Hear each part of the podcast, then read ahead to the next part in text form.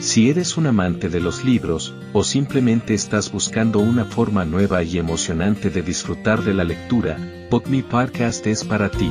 Así que siéntate, relájate y prepárate para adentrarte en el maravilloso mundo de la literatura a través de tus oídos.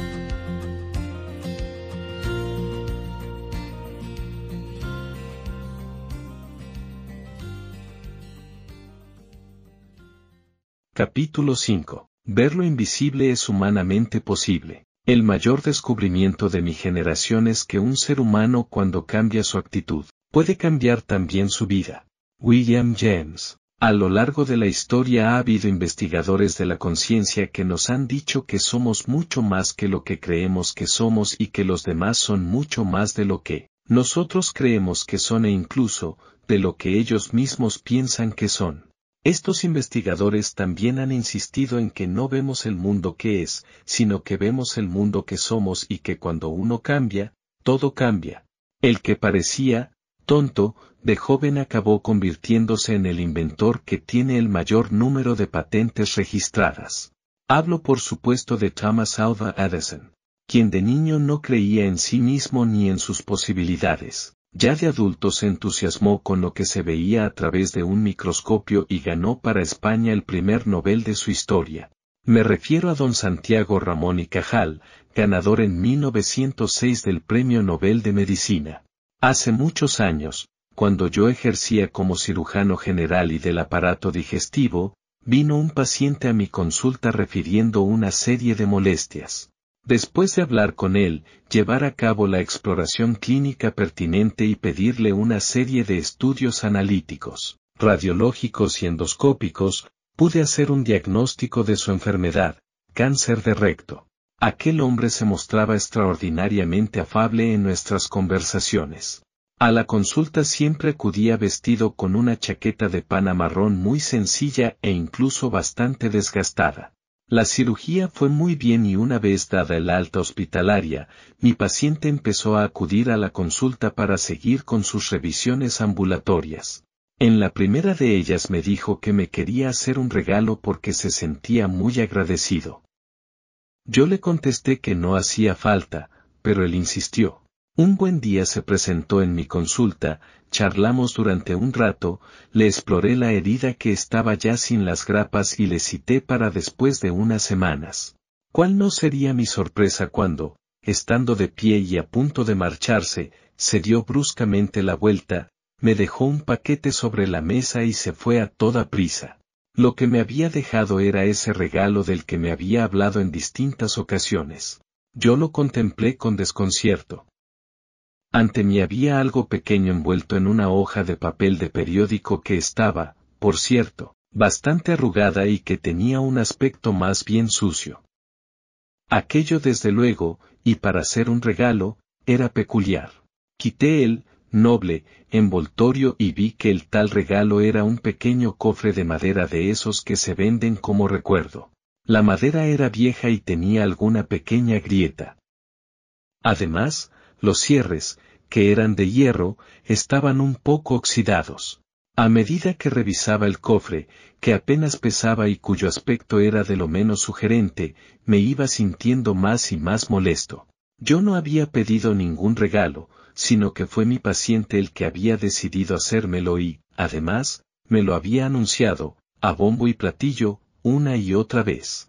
Quién sabe, tal vez yo ambicionara un jamón o una botella de buen vino, o quizás un libro interesante. Lo que desde luego no me esperaba era aquello.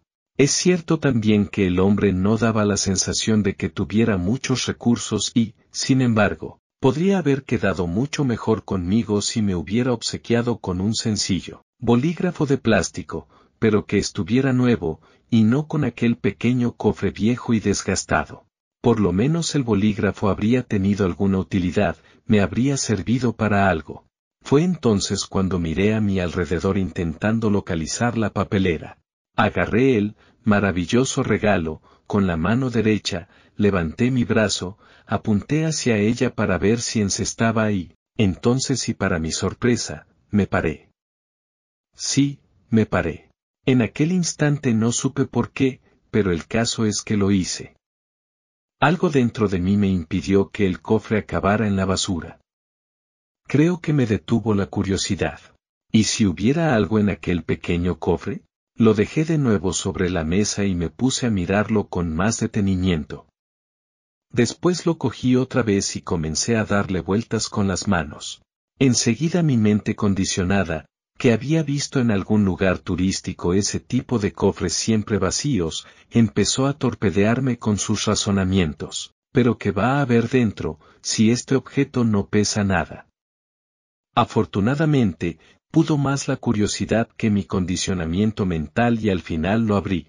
Cuando vi en qué consistía realmente el regalo, los ojos casi se me salen de las órbitas. Dentro de la pequeña caja había un fajo de billetes perfectamente enrollados para poderse ajustar mejor a la escasa capacidad del cofre. Con aquel dinero se podía uno comprar una pata de jamón ibérico, una buena botella de vino, un estupendo bolígrafo y más de un interesante libro. Muchos de nosotros nos tratamos y tratamos a otros como yo inicialmente traté el regalo que me hizo este generoso paciente. Las apariencias pueden engañar y no solo en una situación como la que he comentado, sino también en lo que se refiere a nosotros mismos, a los demás y al mundo. Somos incapaces de ver más allá del envoltorio, del papel de periódico sucio y arrugado. Como mucho exploramos un poco y nos encontramos con el cofre de madera pequeño y agrietado. Es a eso a lo que llamamos, yo, y que para nosotros representa quienes somos, nuestra identidad. A veces nos fijamos más en nuestras torpezas, en nuestras inseguridades, en nuestras debilidades en nuestras incapacidades y nos vemos como hojas de papel de periódico arrugadas o como cajas de madera toscas y defectuosas. Otras, nos fijamos sobre todo en nuestros aciertos, nuestras seguridades, nuestras fortalezas y nuestras capacidades, y nos vemos como brillantes papeles de celofano como cajas de madera noble. En el primer caso estaremos fundamentalmente descontentos, mientras que en el segundo estaremos contentos e incluso tal vez satisfechos. Sin embargo, todo esto sigue siendo simplemente envoltorio. Todavía no hemos abierto la caja para saber lo que hay en su interior. Quien se ve como papel de periódico viejo y arrugado lucha y se esfuerza para ser el de celofán brillante y lleno de color. Quien se ve como papel de celofán se siente orgulloso y lucha para seguir siéndolo y para que nunca nadie le vea como uno viejo y arrugado. Quien se ve como caja de madera de pino vieja y agrietada lucha por convertirse en una hermosa de caoba o de cualquier otra madera noble que despierte la admiración entre las otras cajas. Pocos, muy pocos, se detienen a abrirla para ver lo que contiene. El mindfulness nos ayuda precisamente a eso, a abrir la caja. Su práctica no busca que nos convirtamos en quienes no somos y tampoco pone su foco en evitar que el papel, aunque sea de celofán, se desgaste, o que la caja, aunque sea de caoba, no se acabe deteriorando. Es verdad que el papel y la caja, sean del material que sean, con frecuencia se van a estropear menos con el paso del tiempo en aquellas personas que practican el mindfulness.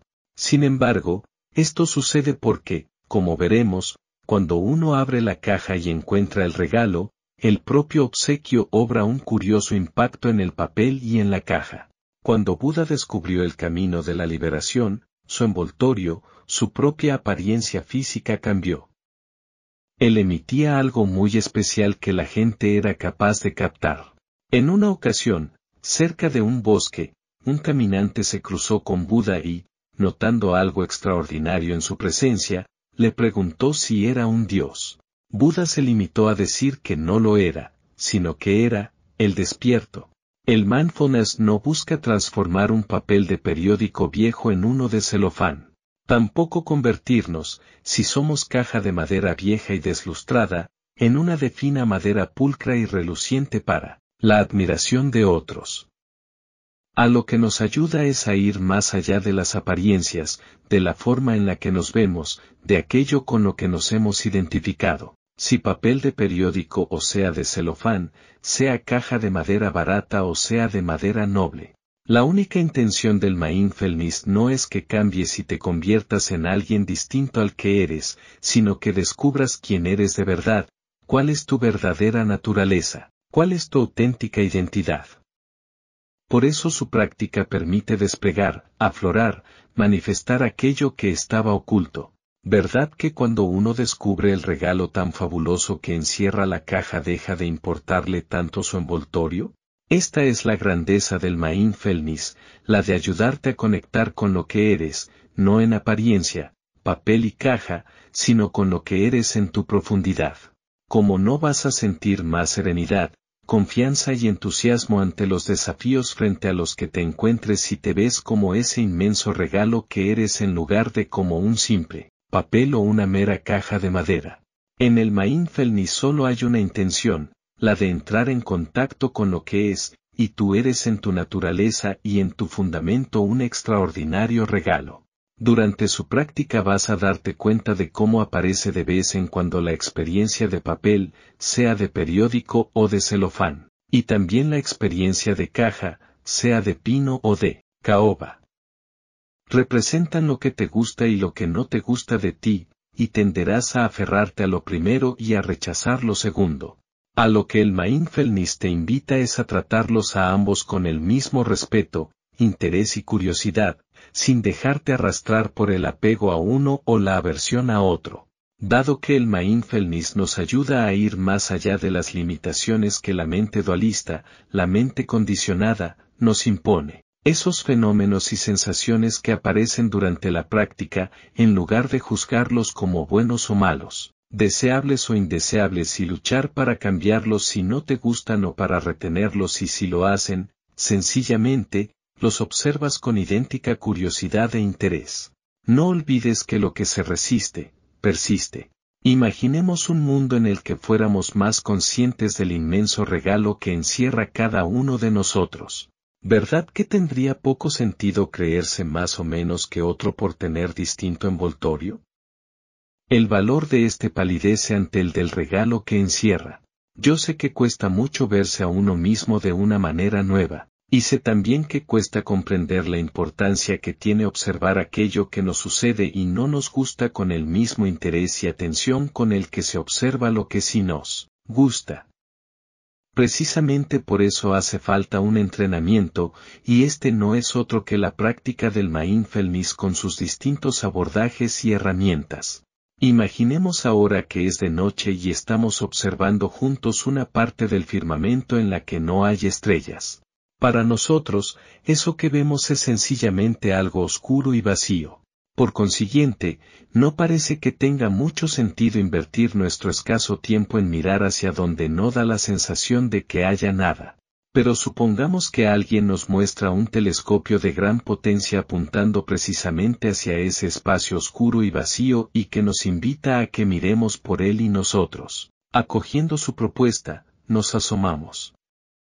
No es cierto que donde antes solo había oscuridad y vacío ahora podemos, tal vez, descubrir un mundo de estrellas, planetas y galaxias?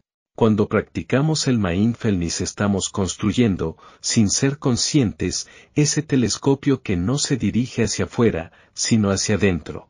Por eso aparecen cosas que estaban, pero que antes no veíamos. Solo la práctica y no el simple conocimiento genera la experiencia de conectar con lo profundo. Solo la práctica permite trascender, ir más allá de la forma tan limitada de ver las cosas y poder así llegar realmente a descubrirse. Cuando nos damos cuenta de lo que importa de verdad, todo en nosotros encuentra un nuevo equilibrio y muchas de nuestras preocupaciones e inquietudes, sencillamente, se desvanecen. Gracias por acompañarnos en este viaje literario a través de tus oídos, y nos vemos en el próximo episodio de Bookme.